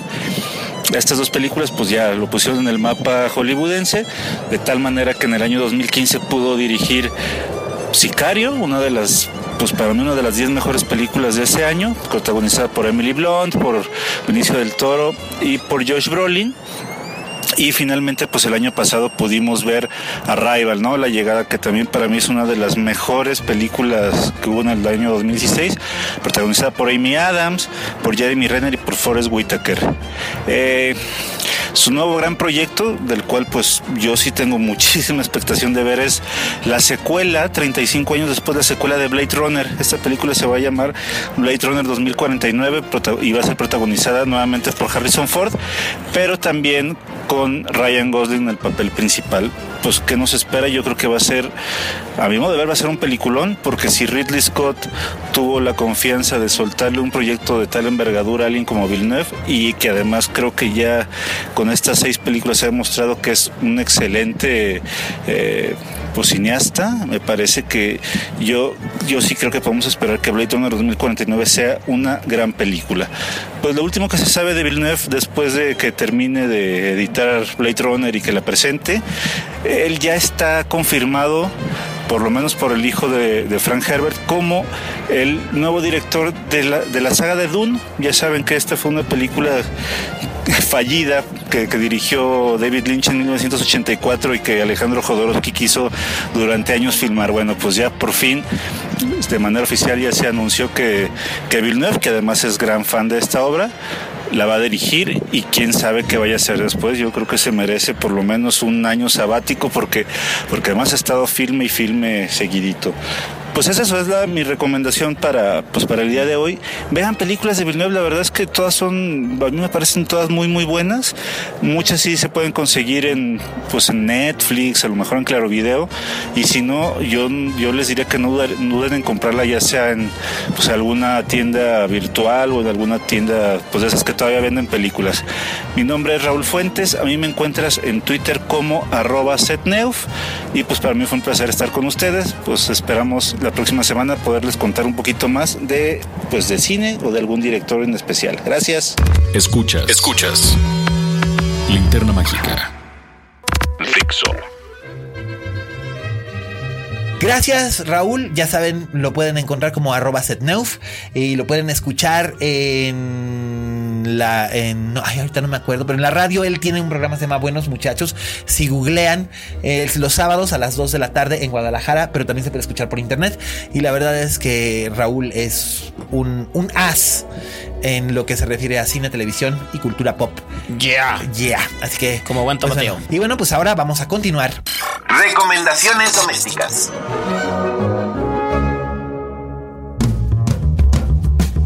Y bueno, pues las recomendaciones domésticas, las dos están en Netflix, así Ya. que no tienen pretexto. Eh, De hecho, estrenaron el mismo El día. mismo día una hizo más ruido aquí que otra por, Sí, pues, por razones obvias. Exactamente. Eh, ¿De qué quieres que hablemos primero? Eh, pues de ingobernable. Pues hablemos de Ingobernable, que ha sido muy controversial, muy polémica, eh, pero pues eh, siento que es como que mucho ruido y pocas nueces. Muy pocas nueces. Eh, básicamente, ¿qué es Ingobernable? Pues es Ingobernable es una telenovela de Argos. Muy telenovela de Argos. Es una telenovela de Argos, eh, tiene hasta Herendirita. Ahí está Erendirita. Muy mal Obviamente. actuadita mi Y, Erendirita. ay, me da mucha pena porque ella es un encanto de persona, pero la personalidad de la gente no tiene absolutamente nada que ver con su capacidad histriónica. Exactamente. La adoras, la adoras, la quiero demasiado, pero no. No, es que no, o sea, y entiendes por qué está ahí, y entiendes por qué tiene este papel que es muy importante, pues es la, es la, es la jefa de, es la jefa de comunicación social, Social de- de, de la de presidencia. O sea, se supone que es la pinche sota, básicamente. Entre comillas, ¿no? Eh, sí, sí, es un sí, personaje que está basado en alguien como, como, como, como, como la pinche sota. Pero este, y conste que yo no le puse la pinche sota. O sea, ese es un nombre que se ganó Ya, a se pulso. ganó a pulso. Sí. Este, pero su personaje como que está medio desdibujadón. Incluso así como que hay este, este vínculo que tiene con el personaje de Álvaro Guerrero, que es el secretario de gobernación, que queda al frente de la Que- nación. sí, como- como que es así como que. "Mm, pero me falta carnita. Y ella no le da este. No le da como. Peso no le da este sentimiento al personaje. Dice los diálogos como si los estuviera leyendo. Exacto. Y, y no les da inflexión ni nada. Y luego, donde. Es, es un espectro que va en doble vía, ¿eh? Por un lado, eh, está ella que básicamente es como si estuviera diciendo: Esto es una tragedia, Pepe, ¿qué vamos a hacer? Está Kate del Castillo del otro lado. Sobreactuadísima, qué bruto. sí. Y Kate no es realmente una mala actriz. Cuando le echa ganas puede sacar adelante un proyecto, pero aquí sí, Sí. está. No, no, no, no, no, No, es que no le echara ganas, pero es que puta, No- no, solamente le echó ganas, le echó hasta el fregadero de la cocina, qué bruta. Hasta el refrigerador fue a aventar. O sea, se, se- se azota muchísimo y Pero ¿de qué va? ¿De qué va Ingobernable? Porque ah, bueno, hay que dicho- explicar por qué, ¿no? Exactamente. A ver, Kate del Castillo es Emilia primera. Urquiza, primera dama de la nación, esposa de Diego Nava, que es el presidente de la nación, que es Eric Kaiser, que a mí Eric sí me gustó mucho Su- en, en su participación, porque además él prácticamente lo vamos a ver a través de flashbacks. Exactamente, él no tiene mucha Porque más que no eso. es ningún secreto y no es ningún spoiler. En el Eric muere- sale. Sí. Eric se muere en los primeros cinco minutos de la serie. Y además la situación ya estaba tensa desde un principio porque cuando empieza la serie nos enteramos de que el presidente de la nación está a punto de hacer un mensaje y se está especulando que tendrá que ver con su relación con la primera dama porque esta ha pedido el divorcio. Exactamente. Que es algo inaudito en la historia de, de De- México. de México, O sea, ha, habido parejas separadas que se reúnen para poder estar en la eh, en, en Los Pinos. El caso de José López Portillo con doña Carmen Romano, que llevaban vidas separadas desde mucho tiempo antes, pero se reunieron, aunque tenían más bien como una especie de matrimonio de facto, más que este, más que un matrimonio Sí. ordinario, era, era, era de facto y ella cumplía sus funciones, pero cada quien por su lado, ¿no? O, o- o Vicente Fox que llegó divorciado y luego se, se casó, casó. y luego se casó con Matita, Exacto. con Matita. Este se casó con ella y le dio en la madre a, a- a su propio sexenio, pendejo. Este, o, o- o- o cosas, o cosas de este estilo, ¿no? Pero, pero es la primera vez que lo plantean de este modo. Eh, y bueno, Argos, por supuesto, siempre está como que muy presente la línea editorial que tira Epigmenio. Este, sus preferencias políticas son muy claras. Podrás estar o no de acuerdo o sentir que a veces exagera, pero bueno, Ahí está Ahí están y por lo menos es consistente. O sea, eh, eh, si ha sido algo Epigmenio es que es consistente en sus, en, en sus motivaciones y, y pues ahí está, ¿no? Es un ojo crítico sobre lo que él considera eh, que es criticable dentro de un gobierno, dentro de un gobierno federal ficticio. Porque por supuesto todo esto es ficticio. La gente que esté buscando modelos en realidad se va a encontrar con que pues, el personaje de Eric Kaiser en realidad no se parece a Enrique Peña No, Nieto. no es, y ella no es la Y gaviota. ella no es la gaviota No. porque mucha gente estaba especulando que, ay, es que van a ser Peña Nieto y la gaviota. Para nada. Quisieron burlarse en los promos, como aprovecharse de este tren de mame, pero al final no es eso. No, no es eso para nada. De hecho, el personaje de Eric Heiser es interesante, el personaje de ella también es interesante. El problema con ella es que, te digo, el problema con ella es básicamente que a veces te cuesta muchísimo trabajo quererle porque está tan en el azote todo el tiempo que dices, ok, ok, mamacita, sí, pero déjame entrar y, y- y empatizar contigo, sino pues cómo. Lo que ocurre es que ella está viviendo en un hotel cerca de, en una suite de un hotel en cerca de- del- del Palacio de Gobierno. Él llega a verla, se hacen de palabras, se empiezan a golpear mutuamente, eh, se sacan sangre. Y Ella está asustada, Ella por favor, asustada. déjame. Y él, en su con tal de tenerla cerca, la busca y la, la busca, aterra más. La aterra más. Ella saca una pistola. Están en un balcón. Y de repente él cae del balcón y se estrella en el techo de una suburban. Exacto. Y ella. Ella pierde el conocimiento. Antes de que él caiga, e- él, él le empuja y ella pierde el cono- conocimiento y Conocimiento. después él cae. Él cae. O sea que aquí hay un como un, un, un lapsus ahí un de lapsus tiempo. que por supuesto después vamos a estar volviendo a él todo este tiempo y ella en el primer capítulo lo que hace es que se da la fuga que me pareció un tanto ilógico Muy lógico. Ella es ahí mi primer problema con la Sí. serie, que no tiene como congruencia, no está bien planteada No, la situación. no, no está bien Es plan- como funciona porque el guion así lo dice, no porque Sí. en realidad sí. ¿Tú crees que un presidente de la nación en- estaría sin guardaespaldas ni nada? Si escuchan gritos, no estarían ya de ahí adentro. O sea, ellos Ah, no pero pueden- por supuesto. Digo, ni que fuera Adolfo López Mateos, que fue el último presidente de esta nación que se podía dar el lujo de pasear por la ciudad sin guardaespaldas. Pero te estoy hablando de hace Ese. 60 años. Exactamente. ¿verdad? Aquí no, no, no lo ves así. No, por supuesto que no. Y por otro lado, este, por otro lado está todo, todo este, todo este asunto de que ella tiene que andar huyendo, pero además como Kate no puede, este, Kate no puede filmar aquí en, en, en Que eso yo creo que es lo más divertido de toda la serie. Sí. Ver cuándo está, cuándo es la locación que, porque representan en Estados Unidos, México, entonces Ajá. ver cuándo es el Zócalo según Chinatown o cosas Ajá. así. No, y luego además la ves como que la ves corriendo, tapándose la cabeza porque en realidad es una doble de cuerpo, Ajá. dándole como 50 ve- veces la vuelta a la misma manzana. Si tú conoces el centro histórico, sabes que es la misma manzana, pero supone que ella ya corrió y corrió y corrió y corrió. Y luego entra el personaje de Alberto Guerra, que es un periodista que se llama Canek. Ajá. que todo mundo la culpa a ella de la muerte del presidente y se arma un escándalo. Y este, él le cree y decide como protegerla. Ecos de nada personal. Ahí está totalmente. Total. hecho. Que por cierto, nada personal también ya le están haciendo ya su le remake. están haciendo con Kika Edgar. Que Kika Edgar va a ser el papel que hacía este Ana Choquetti, ¿no? Ella va a ser la Ah, sí. creo. Ah, no, no, Sí. no va a ser Ana Colchero. No, no, el ¿Quién? papel que hacía Ana Colchero lo hace una chica que se llama María Margarita, I don't know what, que En es mi vida. colombiana. Que es Juan Soler y es Juan Soler es, Valentino Lanús. ajá, Juan Soler es el, el- el águila real y Valentino Es el personaje que hace Bichir. Y. ¿Y quién va a ser José Ángel Llamas? Ay, este, por Dios, sí sé quién es, pero ahorita. no sabía que Juan Soler iba a ser el águila. Eh, qué, qué Sí, interesante y el papel Y el papel que hacía Mónica Dion es este. Creo que el papel que hacía Mónica Dion, creo que es Pia Watson quien, quien, lo, va, quien lo va a interpretar. Sí me puedo imaginar a Edgar haciendo lo que hacía la Choquetti. Sí, es bueno, la Choquetti la verdad es que se, se volvió fabulosa con la que de, Sí. como usted indique, señor. Exacto. Esa, pausa antes del señor y el escupir el señor como si fuera una mala palabra. Ajá. La verdad es que la primera de- la- los primeros 20 capítulos de Nada Personal eran maravillosos y después Camila se queda en la cárcel como 40 capítulos y se volvió inmamable la película, sí. la serie.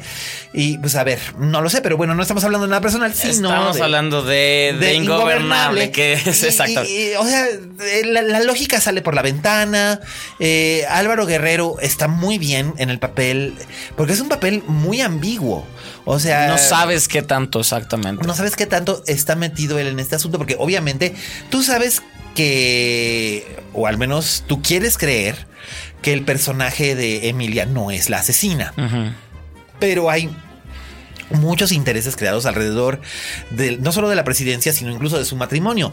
Ella es hija de Fernando Luján, que es También un poderoso. millonariazo que se ha beneficiado precisamente del hecho de que su yerno sea presidente de la nación y este y no sé, hay como que muchas historias que me parecieron como metidas con calzador, por ejemplo, esto de la fer de la fer entre la hija del presidente y la asistente de la primera dama que es Ah, pero es esta- que eso tiene que ser a fuerzas Argos. Argos tiene que tener una fer lésbico ahí a como, a, a como de lugar. Ajá. Y bueno, pues ahora le tocó, le tocó a, a Mariana Burelli, Ajá. eh, que es una buena actriz, pero aquí como que no me pude creer. Esa escena del, del, del- del club deportivo, Sí, no. no. me la pude, no me la pude- me- la sentí metida como con calzador. Sí. Sí, de niñas intentando, intentando Sí, jugar. intentando- y, y la verdad es que no me acuerdo ahorita cómo se llama la actriz que hace el papel de la hija del presidente, pero uno, no me la creo como hija de Kate. Yo tampoco, y no. dos, no le creo nada, o sea, es muy malita. Ella sí está mi- mi- muy, muy malita, muy miscas. Miscas. Y el niño también. El niño está. ¿Tú te crees que, que, que, que, un apareamiento entre,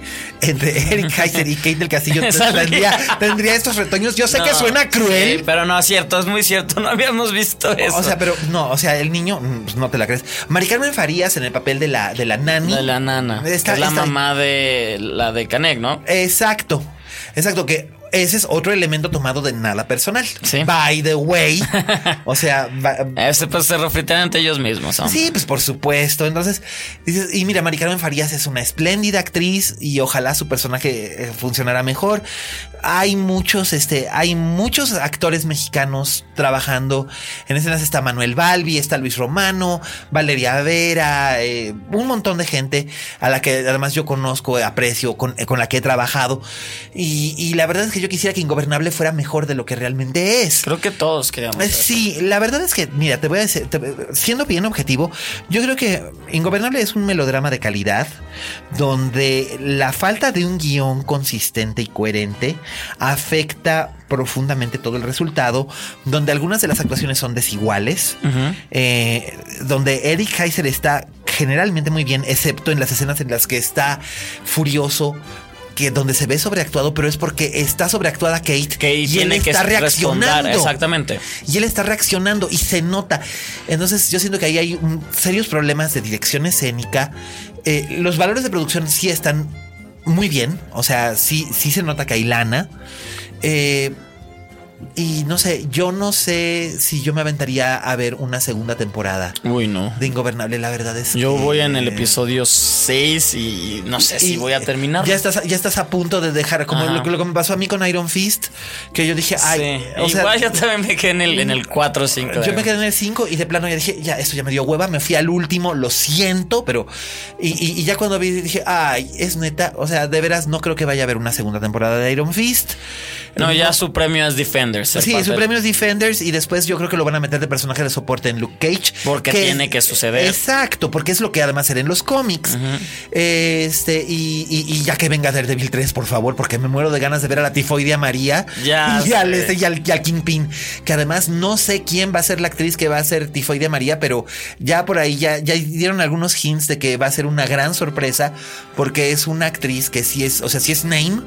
Y no sé, y nadie se imagina que va a ser eh, es- esta clase de ya. esta clase de cosas. Entonces yo digo, chin, pues a ver, a ver a quién se pescaron, pero me, me quiero suponer que va a ser alguien que es completamente cast against type. Entonces seguramente será alguna actriz de alguna serie romántica o de alguna serie juvenil o una cosa así, un- una, una cándida inocente a la que vamos a ver como un monstruo, ¿no? Bien. Que además ese es el punto de Tifoidea María, ¿no?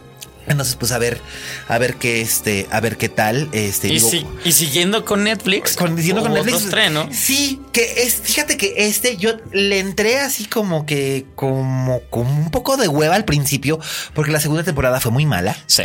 De Grace and Frankie. La primera temporada fue buena, pero como que no encontraba. No de todo el gusto, Ajá. mucha gente no se metió en No, ella. porque además es muy difícil porque es una serie que el público juvenil le entre, una serie protagonizada por dos Viejitos van a decir estos dos majaderos. viejitas, que son Lily Tomlin y Jane Fonda. La gente así como que iba a decir así como que, ay, este, pero, pero ¿por qué chingados, no?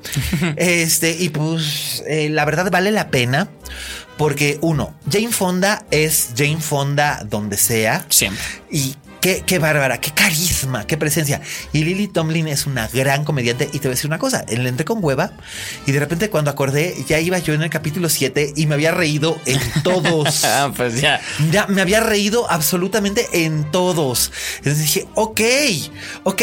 O sea, ya pasó el slump de la segunda temporada y como que sí levantaron cabeza. No sé si cambiaron a los escritores, pero como que ahora sí la serie ya agarró ritmo y está padre. Es un sitcom, es un sitcom que básicamente, si ustedes no lo saben, cuenta la historia de dos mujeres que sus maridos Que nunca fueron amigas ellas dos, eran nunca mujeres fueron amigas. distintas. Distintas. Nunca fueron amigas. Sus maridos eran amigos y socios, Socios. En, un, en una, en un bufete jurídico.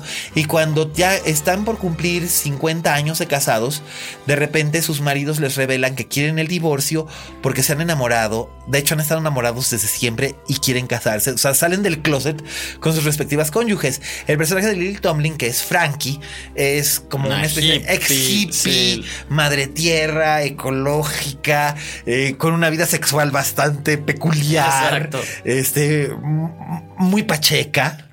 Muy pacheca. con hijos adoptivos, uno Con se hijos llama. Coyote y el otro se llama, creo que no Tiene lluvia. un nombre, tiene un nombre africano. Exactamente. Pero, pero, le dicen, pero le dicen Bob o Ajá. Rob, una cosa así. O sea, tiene, tiene su, su propio nombre, su propio nombre americano, porque su nombre africano además es muy largo.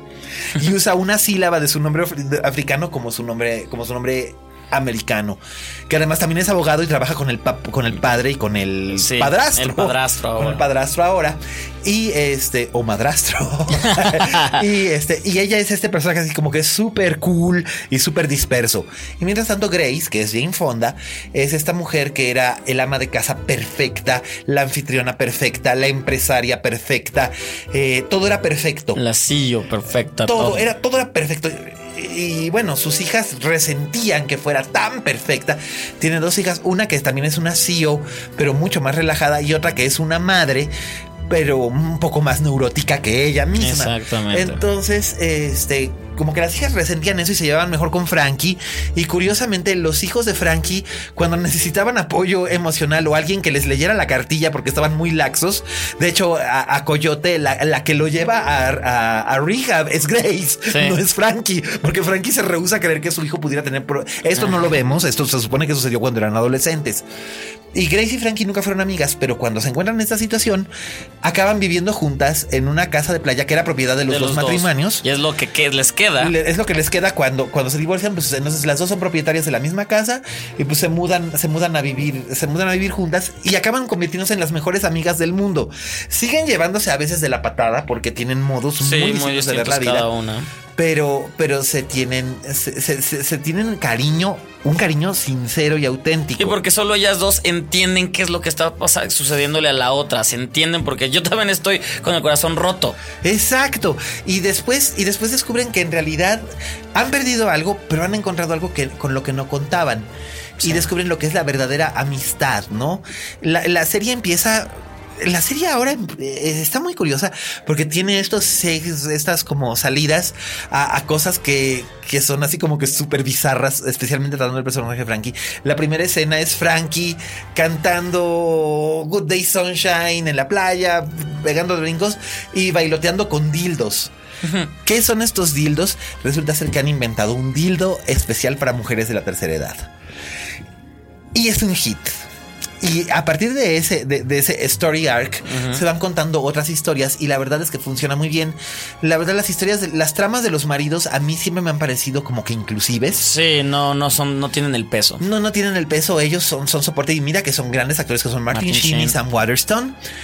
Este, las historias de las hijas curiosamente están funcionando bien. Ya en esta. Sí, ya estamos en... Y de hecho el personaje del hijo, de- del- del hijo afroamericano está funcionando bien porque ahora sí le dieron algo que hacer. O sea, ya no nada más es el soporte, sino que además tiene su propia historia, des- descubre su propio kinky interior al tener una novia sumisa y, y que le pide que sea dominante.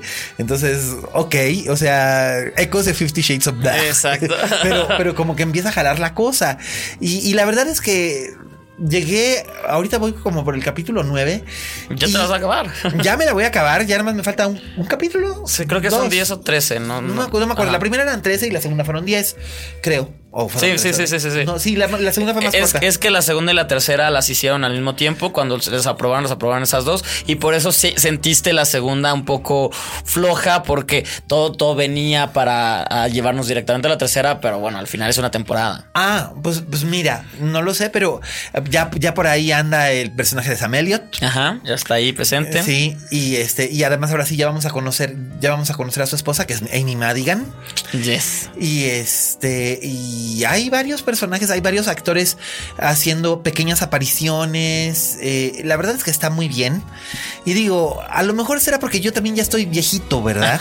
Pero a mí me gusta, a mí me gusta la yo serie. Me divertí, mí yo me, divertí mucho. Me reí, me reí en cada uno de los capítulos. Así que la verdad, creo que ha mejorado. Y ojalá les den una cuarta, si es que, si es que llegan Lily Tomlin y Jane Fonda. Sí. Entonces, pues a ver, a ver qué tal. Bueno, pues Jane Fonda Sí. también cumple 80 este año y Lily Tomlin cumple 77. y se ven perfectas. Ah, bueno, sí. Además, sí se nota que algo se hicieron porque están frescas, juveniles y divertidas, pero también fueron con alguien, con, con alguien muy. El mismo de Sonia Braga. Yo creo que fue con el mismo de Sonia Braga, porque de verdad, especialmente, eh, especialmente la, este, la, mm, la Lily Tomlin está rete bien. Ya sé. Además, yo a ella, a, a- a ella en lo que sea, a las dos, pero a Lily Tomlin especialmente desde 9 to 5. Uh, ¿tú sí? Oh, claro que sí. era- aquella, El aquella, party, claro que sí. aquella secuencia en la que se creía Blancanieves. Ay, era, era, era, era- era gloriosa.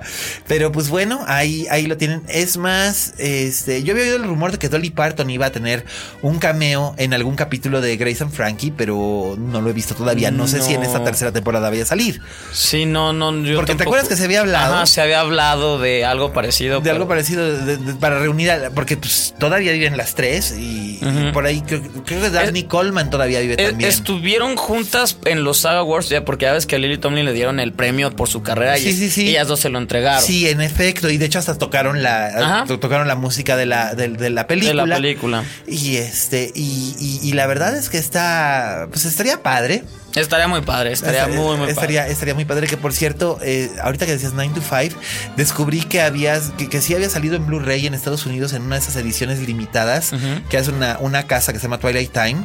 Fueron 3000 3000 ejemplares y es así, voló. Ahora para conseguir un ejemplar de 9 to 5 en, en Blu-ray está carito. Está cañón. Está, está cariñosito. Y hace rato, ahorita que me acordé, hace rato hablando de que están haciendo remix de, de películas con mujeres blancas, que están haciendo remix negros de afroamericanas, también quieren hacer el de Night to Five. El de 9 to 5, en efecto, con Octavia Spencer, con Octavia Spencer, con Viola, o casi, con casi Viola. Creo que- repetir creo de que son- Help. creo que son, sí, eh, Octavia Spencer y Viola, y creo que era Angela Bassett, habían dicho. Ah. Que este, que sería, yo supongo que es Octavia Spencer, o sí. Sí, se había, se había mencionado, no, no se ha avanzado mucho en el casting, pero pues es un, es un hecho que también se está trabajando. Pues bueno, digo, está bien. Mientras no salga como aquel remake de este, de Adivina quién viene a cenar esta noche. ah, sí, con este Ashton Kutcher. Sí, por Dios, que creo que por eso se murió O sea, este, sí, este este pobre. se nos fue ahorita el nombre a los dos. Eh, Pero sí, total. El, el protagonista que, que además al año siguiente ¡pum! cayó ca- ca- cayó muerto fue fue fulminante su a ver si no fue por el, por, el coraje de, de que la película haya sido tan mala Te creo totalmente. verdad pero, bueno, pues, eso, bueno. Es, eso es mera especulación por supuesto y bueno pues estas fueron nuestras recomendaciones eh, domésticas Domésticas. y vamos a pasar al postre El clásico de la semana.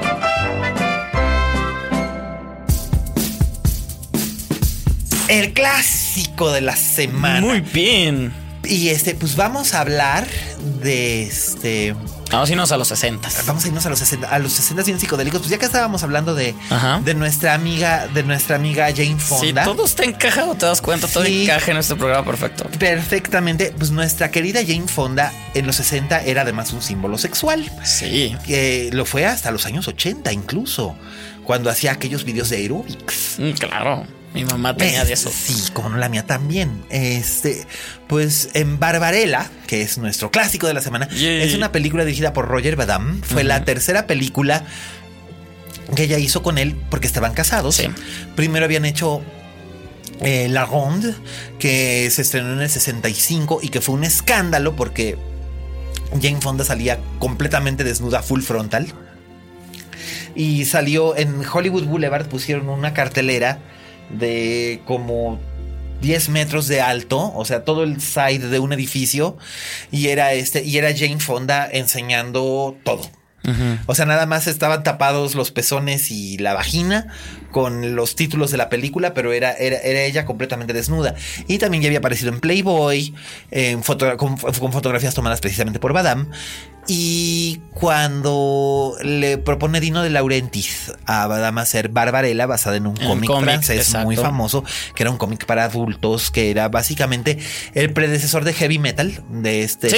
de, de- de- este cómic que por años salió, que era exclusivamente cómic, ma- material para adultos. Eh, eh, primero quería Dino de Laurentiis a Sofía Loren, pero Sofía Loren estaba en tratamiento de fertilidad porque quería, quería quedar embarazada de su, de su segundo hijo. Ya había tenido al, al primero, a Carlo, A Car- y, y quería quedar embarazada de Eduardo. Entonces, este, dijo que no se iba, que, que- que- que no se iba a mover de su cama en meses, así que pues no. Posteriormente pensaron en, en algunas otras actrices. Eh, Badam propuso a Catherine Deneuve, que había sido su, su pareja, Ajá. su pareja anteriormente, y Catherine Deneuve le dijo no. O sea, no, no porque no me, no, no porque no me arregle el proyecto, es que no quiero trabajar contigo. Me cagas. no. Pero bueno, ya sabes cómo es Catherine Deneuve, Sí, ¿no? totalmente. Es una diosa y puede hacer lo que quiera. este, y por otro lado, también pensaron en alguna, en alguna actriz americana. Y entonces fue cuando dijo Roger Badam, bueno, pues ¿por qué no mi mujer? Y pues, ok. Y Jane Fonda como que tenía sus dudas. Ya para entonces el matrimonio de ellos estaba como que empezando a, a a ir a hacer aguas. Ella acababa de tener un bebé, acababa de nacer su hija, este, Vanessa. Y como que ella lo que quería era estar así como que en Malibú, tirada en la playa con el bebé y no hacer nada. Pero Badam la persuadió y entonces hicieron la película y ella lo pasó muy mal. Lo pasó mal. Lo pasó mal, lo cuenta en sus memorias, lo pasó mal haciendo la película porque ella eh, le había quedado como que una especie de trauma con el peso que había ganado del el embarazo. y entonces le dio bulimia. Ah. Ella ya había tenido bulimia cuando adolescente y le volvió la bulimia. Entonces ella decía, eh, estábamos filmando en Roma, yo comía como un cerdo, llegábamos a Cinechita para, para filmar y me metía yo dos dedos y me la pasaba vomitando en el baño, mientras Badam se la pasaba bebiendo y yo extrañaba a mi bebé que estaba en un cuarto de hotel rodeada de extraños. Ya. Entonces la verdad es que sí se lo pasó Sí. se lo pasó realmente, se, se lo pasó realmente mal. Al, poco tiempo el matrimonio se rompió. Pero decía que sí se divirtió mientras filmaba porque la película, eh, en la película estaba haciendo todas las cosas absolutamente ridículas que nunca se había permitido hacer. O sea, era, de- ella dice que era como un poco hacer clown y es cierto. Sí, totalmente. De Sí, cierta sí, forma sí, es un poco hacer clown. Este, sí, totalmente. era, eh, Barbarella, para quienes nunca la han visto, les hacemos un sumario muy breve, ¿no? Exactamente. Es el siglo 41. Ya en el futuro ya existe la paz en universal, nadie está en guerra, todos son felices, todos, son se aman. felices, Todos se aman. Eh, de hecho, ya ni siquiera se practica el sexo. Lo que No, hace la gente es tomar una píldora y colocarse las palmas de las manos una con otra. Y entonces así como que sentir este, la vibra y ya la con vibra eso. y, Eso es el sexo. Ese es el sexo. Esperemos no lleguemos a eso. Este, ay no, porque tan rico que es aquello, ¿verdad? Entonces, este la, la Jane Fonda es es es Una Barbarella. agente, una agente. Es una es una agente espacial, es una exploradora espacial de primera categoría y cinco estrellas, a la que el presidente del, del universo le encomienda que, que localice al misterioso científico Duran Duran, Duran, que exactamente. de ahí viene el nombre de la banda de rock Claro. del, del- que busca el doctor Durand Durand porque creó el rayo positrónico que podría acabar con la humanidad y ahora él ha desaparecido en, en, en otros, en otros límites del espacio inexplorados y entonces le pide que por favor la- lo, lo busque y lo encuentre para evitar que, que su arma caiga en manos de, de- de alguien peligroso, ¿no? Entonces ahí va Barbarella con su nave que se llama Alfie que este que es una especie de mezcla entre nana, mayordomo y nave espacial. Es- Y llegan lle- vestida eso sí en una ropa que le hizo Paco Rabán. Paco Rabanne se le hizo. Eh, Sí, Paco Porque Rabanne aparte cambia de vestuario como cada cinco minutos. Sí, exacto, y además sin explicación lógica. O sea, ni siquiera ni siquiera sabes cómo se cambió, pero no le hace y está estupenda. Bueno, tenía 28 o 29 años, ¿no? Entonces ahí va ella, este, muy guapa, muy sexy, muy rubia, y se encuentra con distintos personajes como Pignar, que es el, el, el ángel, que es John Philip Law, que en su momento era así como que este actor, que no era muy, muy, muy buen actor, que digamos, pero ah, qué guapo era, era así como pin-up pero en masculino. Este, y sale Marcel Marceau como el profesor Ping, y curiosamente habla. Sí, yo sé. Este, y Hugo Tognacci, que era este gran actor italiano. Que fue como su reve- revelación, ¿no? De ahí despegó un poquito. Él ya era una estrella en Europa, pero, Pero en ya, Estados. Unidos no era tan conocido y de ahí sí ya. Él sí ya era una estrella en Europa porque él empezó haciendo, él empezó haciendo teatro desde la segunda, después del final de la Segunda Guerra Mundial y luego hizo mucha televisión. Fue un pionero de la televisión italiana. Y después hizo, hizo cine y hizo, hizo comedias. Lo mismo hizo estas tres películas francesas de La Jaula de las Locas. Eh, que también hizo La tragedia de un hombre ridículo de Bertolucci, que es una película que te acaba rompiendo el corazón. O una película maravillosa que se llama El Fascista, que es, Sí. es la historia de un hombre, de, de un hombre ordinario que entra al partido fascista, se lo cree y al final de cuentas acaba encontrándose con que es un horror, ¿no? Hugo Tognacci era un actor muy versátil y aquí sale con un traje como hecho como de pelos, así como que, luego se lo fusilan en, en, en Tony Erdman, by the way. Este, y, y- y- y sale ahí. y Él, él es el que le pide a, Él salva la vida de Jane Fonda en una escena. y dice, este, ella le dice, ¿qué puedo hacer por ti? Y dice, pues podríamos. eh". Ajá, exacto. Y él dice, ah, te doy la paciencia. No, no, no. a- Ah, Como antes, al estilo antiguito. ¿Cómo? Y entonces, uh, uh. Entonces decía, oh. Dice, oh, a veces hacer las cosas a la antigua también está muy bien. Ay, este, y es una película muy sexual. Sí, tiene su carga erótica desde el principio. El primer plano es ella flotando, desnudándose. Qué padrísima está esa secuencia. Escena. Sí. ¿Que sabes tú cómo la filmaron esa escena? No, que de hecho parece- siempre me he preguntado. Parece, parece que ella está flotando en Ajá, el- como si fuera el espacio. en el espacio. Pues no, no está flotando nada. La- lo que hicieron fue que pusieron el, en el techo, pusieron el- el- el es- el- la- lo que es la pared de la, de la nave. Y entonces ella está, ella está, la, la filmaron desde abajo con, pusieron un suelo de cristal. Ok. Entonces ella está todo el tiempo dando vueltas en el suelo. Ah. Ajá. Mira, cuando no, no había tanto CGI y esas No, cosas. No existía. Y se ve muy real, o sea. Se ve súper real. a veces de hecho, por eso- es la escena clásica de la película. Exacto. O sea, después de, después de esos, de- después de esa escena de, de- ese glorioso striptease espacial, antigravitacional, en la película como que hay momentos en los que sí se cae un poco. Sí. Luego tiene otros momentos en los que sí hay set pieces que funcionan. La escena de las muñecas carnívoras. está padre. Ay, Sí. ¿No te dio pesadillas en algún momento? no me dio, pero está padrísimo. Pero sí está- está- Sí, sí, sí, sí, sí. Es que la primera vez que yo vi Barbarella, pues estaba yo chiquito. Mis padres no sabían lo que yo estaba viendo. La vi en el canal 11 y yo fue así como que, "¡Ah! ¿qué estoy viendo? Y, y, y- Y y las muñecas, sí, bueno, porque están las muñecas. Y sí, las, sí la muerden, sí le Sí, empiezan claro, a sacar sangre, y todo. y todo. Y este, y luego eh, sale Anita Pallenberg, by the way. Es, es la reina negra. Ajá, que es la villana, entre Es- comillas. entre comillas, es la mala, mala que le dice My pretty, pretty. Que que ahí es- también hay una cosa homosexual. sexual ahí, y, sí. eh, hay cosa homosexual entre, entre el ángel y el este y, y el es que no voy a decir quién es el concierge bueno el personaje de Milo O'Shea este y también hay algo ahí entre entre Anita Pallenberg y Barbarella pero como se supone que ya están así como que todos alivianados en realidad ya no existe ni la homosexualidad ni la heterosexualidad sino que simplemente es la sexualidad. O sea tú eres feliz con quien tú quieras a la hora que quieras y como quieras. Entonces ese es, ese es uno de los puntos. Y la película es es eh, es visualmente muy atrevida y muy lograda para sus tiempos y los recursos que tenían. Totalmente cierto. Este, hay muchas imágenes que después han reaparecido en otras películas, por ejemplo, o en, o en otros medios. Por ejemplo, la, la escena en la que Pignar es, es capturado por la reina, por la reina negra y, y- y lo ve Barbarella por primera vez, eh, se ha reproducido en varias ocasiones en los cómics de X-Men. Sí. Este, el- Sí, cu- sí, cu- sí. cuando a Ángel lo capturan los Ajá. Morlocks y todo esto, que ahí me vi, ¿verdad? Este, le hacen es, es la toma, el dibujo es exactamente igual a esa toma, es una referencia visual que debe haber hecho Chris Claremont. Eh, Eh, y, y hay muchas cosas que Barbarella como que sí dejó huella, fíjate. Sí, Sí, total. sí, sí dejó, sí dejó huella. Es una película de culto, es un clásico de culto. Y de hecho se ha tratado por muchos años de hacer remakes. Yo me acuerdo que hace como 20 Robert años. Rodríguez estuvo, bueno, no hace 20. Hace 20 años era, querían hacerlo con Drew Barrymore, eh, financiado por Universal. Ah. Y querían que Drew Barrymore fuera Barbarella. Barbarella. Pues era cuando estaba chavita, chavitita Drew Barrymore.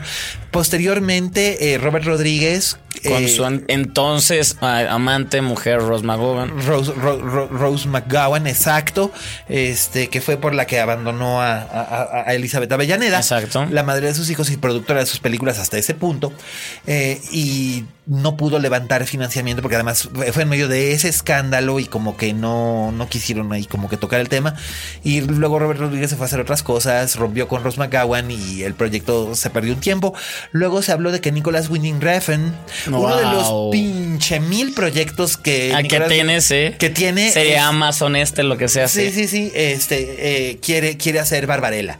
Pero bueno, Nicolás Winning Refn quiere hacer cualquier cosa, pero al final de cuentas eh, tiene el problema de Guillermo del Toro.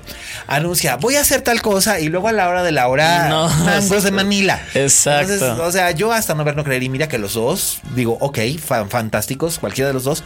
Este, pero pues, Nicolás Winning Refn yo lo quiero mucho como, como director, me parece este, genial. No me parece que sea misógino, al contrario, creo que sus películas son más bien una respuesta son una respuesta, específicamente se decía que era un misógino por eh, Neon Demon. Yo creo que en realidad Neon Demon trae un discurso bien interesante acerca del feminismo, del feminismo que hace presa de las propias mujeres. Eso, eso, eh, eh, eso, Ah, eso es- es- eso- esa es una teoría que yo tenía en su momento. Y este... eh, pues se ha, se ha hablado de que, de que quieren hacer un madral de este de, de- de- o secuelas o, O también remakes, adaptarla o a la, la televisión. Querían adaptarla para Netflix y hacerla en Japón y Sí. no sé qué. Pero nada de esto hasta el momento ha, ha alcanzado fructificarse y pues sigue siendo...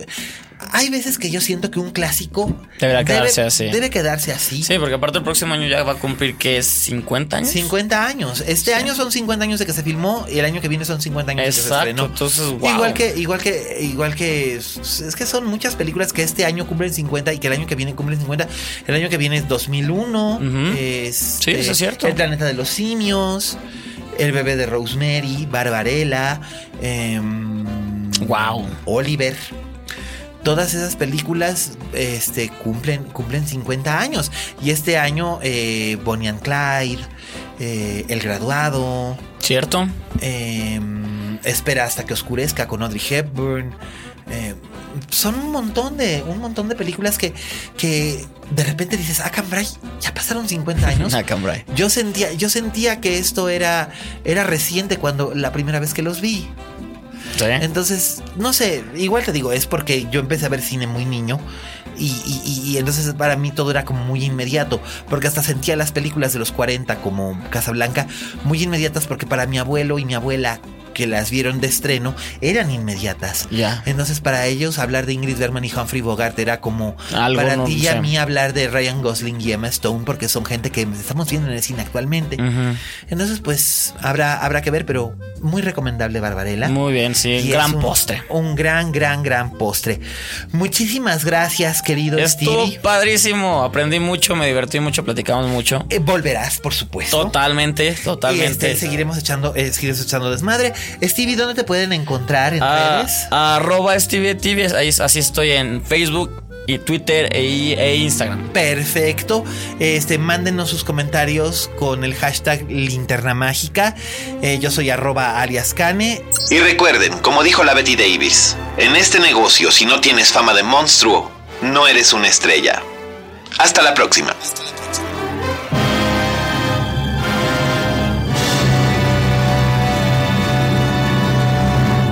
Dixo presentó Linterna Mágica con Miguel Cane.